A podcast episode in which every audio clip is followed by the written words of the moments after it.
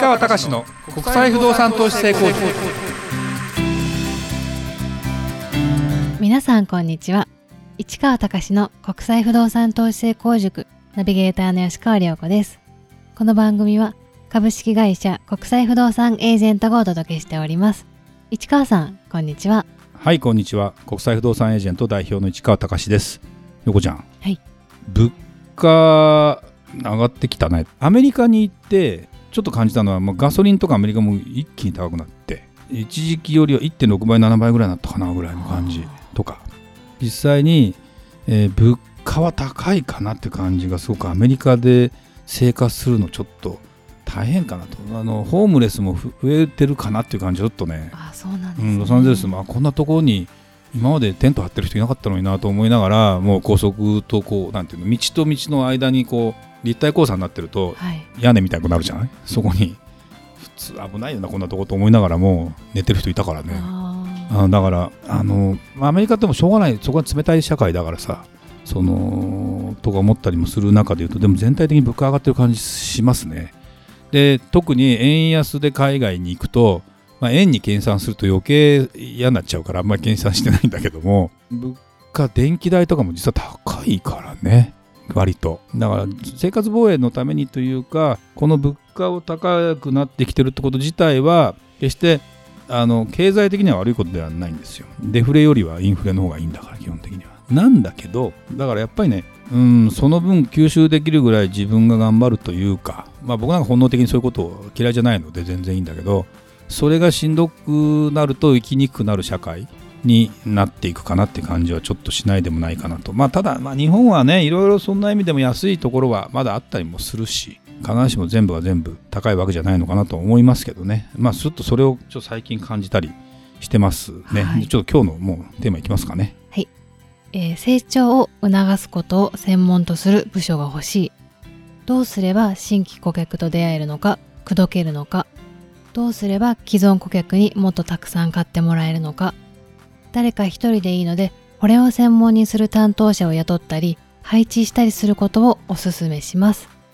この人の役割は過去の延長線上にない方法を見つけ出すこと。そのくらい売り方も変化しています。とのことですが市川さんよろしくお願いいたします、あのちょっとね今までのパターンとなんか分かりにくいテーマなんだけども、まあ、僕はあの会社の経営をしていてねでうちの会社は、まあ、いろんな新しいことを常に取り入れてるんですよ。でなぜかというとやってること自体がやっぱり海外の不動産というですね今までそこに踏み込んで本当にこれをサービスとして成り立たせようっていうこと自体があまり考えたことがなかった。でそういうことを考えて仕事にビジネスにしようとしているので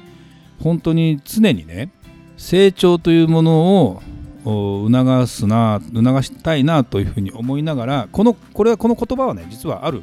まあ、経営者向けの,、まあ、あのこうなメッセージみたいな本から拾ってきた言葉なんだけども自分にとってみてものすごくこれ芯を食ったような感じだったので要はね会社にいるとこれ社長の役割だから自分でやってるんだけど普段は。これがね成長を促すことを専門とする部署ってあるのかなとか思ってまあリクルートっていう会社は常に新規事業の展開をやるとかっていうことで社内でいろんな話をしたりっていうことなんかはやってたりもするんだけども本当にその日本の会社も含めてやっぱ危機感を持っててですねそこに特化するぐらいの会社が成長するためにはどうしたらいいのかっていうことなんかを一気に考えなきゃやっぱりいけないんじゃないかなっていう感じがものすごくします。あのまあ前何回かこのポッドキャストでも喋ってるけど温暖化のことを考えた中で言うと EV 化をするその車とかってなった時に、ま、日本の企業もトヨタもついにね EV での車をかなり台数増やしてやりますよっていうこういうこととかが変化、まあ、それが成長にもつながるんだけどもそういうことをですねやらないと特にもう設備とか全部整えました。だからこれの軌道に乗せればもう大丈夫ですなんていうのが前から言ってるかもしれないけど今までは10年20年持ってたのが、ま、5年ぐらいしか持たなくなるかもしれない。それはテクノロジーの発展によって前も言ったかもしれないけど 3G が 4G になりそれ100倍変わるんですよ通信能力が。5G いや 4G が 5G になります。ここから100倍ですと。100倍の100倍は1万倍なのね。3G から 5G に行くのにまあ20年ぐらいかかるんだけどはい。1万倍変わるのよ。これってさもうえ？みたいな世界になるし。で現にその進化に追いついていくともうもはやあの既存のビジネス成り立たない。で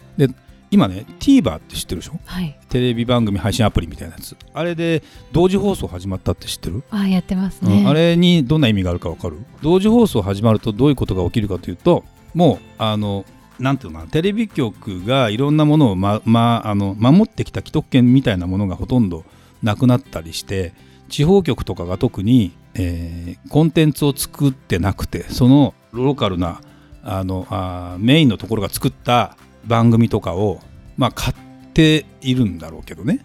そういうところで、えー成り立たせてで視聴率とかで広告で取ってきてやってるという地方の局とかに対しても TVer がどこでも全国で見られちゃうって話になったらもう生きようがないじゃないですか。そう。ですね。うん、だから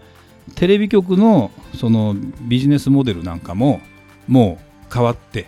で、えー広告で、えー雇ってきててもなかなかあの取れなくなってくる。特にインターネットで配信されるとインターネット用の広告って当然あるけどテレビ局があの主導権握ってやってきたあの配信ってなかなかできない。だからそれはもうでもすでにこんな予兆っていうの前から出てネットフリックスが散々こう行き始めてるっていうのは自分たちでオリジナルコンテンツを作って自分たちで配信していくっていうことでテレビ局とのあのもう一線画していきますよというような話とか。ものすごく競争が激しい中で言うとやっぱあの年収の高い社員をいっぱい雇ってるわけにはいかないんでフジテレビがねリストラしてるとかさリストラというか早期退職を募集してるとか。今結構早期退職の金額もえぐいよね。あの10年間半額出すからみたいな会社も現れたらしいあそうなんですね、うん、それでもやめてほしいみたいな。っていうようになってきててもう完全に社会構造の変化が起きてたりする中ででもねアメリカのシリコンバレーにそのサンフランシスコに行った時にシリコンバレーの話も聞くけどやっぱりねあの Google の社員とかも結局今までテレワークだったのがやっぱりね人が集めることっていうものがテクノロジーの進化のためには大切らしくて。これでまた戻ってきてるらしいのよ。であそこの情報発信能力といろんな人を集めてるっていうことで考えた時の年収とかはやっぱり1人平均5000万とかするって話も聞くのね。はい。だから不動産は5000万の人が住む不動産だったら2億円ぐらいでは買えるわけよ。っていう風になったりするっていう風に思うとなんていうのかなもうねこのね企業が束になって成長を促す部分を作っとかないとあの取り残されますよと。大手とはいえと。いう感じに僕はなるんじゃないかなと思ってて。でどうすれば新規顧客と出会えるのか。で既存顧客にどんどん何かを買ってもらえるのか。これも結構大事でここら辺をねうーん社長の頭って、まあ、全部が全部そこら辺ができる会社がいいのかもしれないけど会社としてそこら辺を常に生んでいけるような状態を組めるようにした方が僕は大手といえどもいいんじゃないかなというふうに思ってますと。あのまあ、考えてるよとうちの会社はそんなことは考えてると思うかもしれないけど今ね実はねあんま発表してないんだろうとは思うけど大手ですら既存のビジネスモデルやってた会社が本社ビルを売ってますとかいろんなことをあの考えるととにかくこのコロナでやっぱり儲かってなかったりする会社って実はいっぱいあってそういう会社とかが本当にその転換事業転換をしていかなきゃいけないっていうことになった時に次の世の中どうなるのってあたりについてやっぱりもうこのままいくとアメリカにやられやられっぱなしというかね日本企業本当に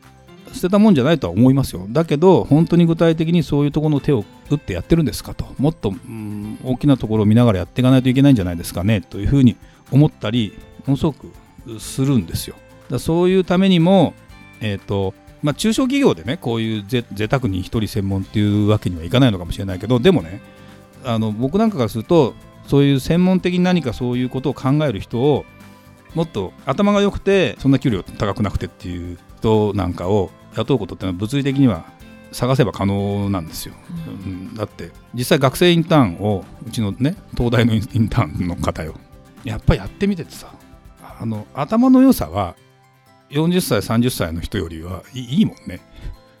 現役で東大入った人の方が。ただ社会経験が少ないだけで。だからあるテーマをちゃんと出してでその人が好むかどうかにもよるんだけどそういうところでいくと結構な新たな発見ができるんじゃないかなという感じがしてきてるので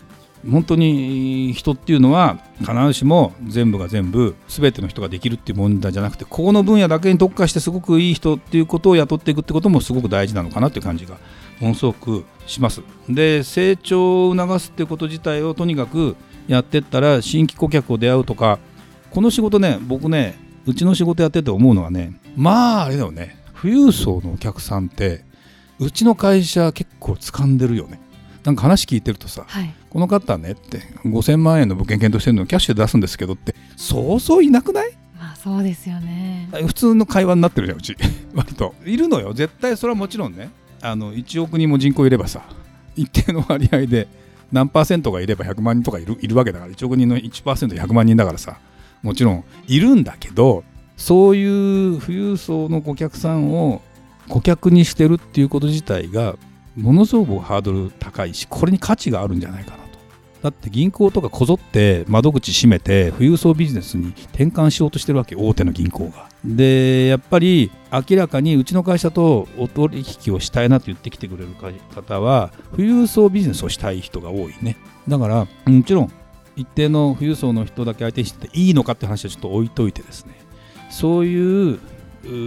ところの価値がものすごく大事だよっていうことに関して、えー、実践しながらやっていく企業は僕は絶対に強いんじゃないかなという感じがしているのでぜひねあのこの仕事を本当に自分で思う自分でやって実感してて思う。あの予算もちろんそんな超富裕層はまた別なんだけど一般的に言われている5%ぐらいから何パーセント8%ぐらいかないると呼ばれているその金融資産5000万から1億とかっていうような方々にとってみてのサービスというものがやるを手を差し伸べるだけでも結構なビジネスになるんじゃないかなっていうのは実は自分の中でも思ってたりするのね。そのためにはでもね常に僕は何が言いたいか成長を促す会社に成長を促してますっていうやり方をしないとお客さんもついてこないし新規のお客さんを取り込むためにはどういう僕らアプローチの仕方で情報発信していかなきゃいけないかとか既存のお客さんがどうやったらリピーターになるか。まあこれは既存のお客さんのリピーターっていうのは知ってからこのあの一緒に寄り添うサービスの気持ちとレベル質っていうところでこれ結構大事なんだけど。でもやっぱり常になあの難しいなと思われてるのは新規の顧客の獲得なんですよ。で新規の顧客の獲得ってでも最近多くない？多いですね。うちのほら顧客リストとかさ全部打ち込んだりしてるけどあれどなんだろうね。紹介も増えてるでしょ。そうですね。あとやっぱり YouTube とかもしかしたら、まあ、YouTube もある、はい、絶対あるしこのポッドキャストも何かのきっかけで聞き始めたりしてるっていう人もいると思うし具体的に何かに刺さるかっていうか僕別に経営コンサルでお金取ってるわけじゃないのであれなんだけどなんか生きるための先を見てやってること自体をあの体現化するってことがものすごく大事です。僕もね今回アメリカ行って思ったのが海外あの Facebook でさあの今から行ってきますってやるじゃない、はい、単純なやつ。あれの反響が一番いつも多いんですよ。だけど圧倒的に人数が倍ぐらいになったかな。あれだけ200人とか僕の場合そんなにね鈴木さんほど多くないから。あれで100人ぐらいだったのが今いや200人超えてくるとか。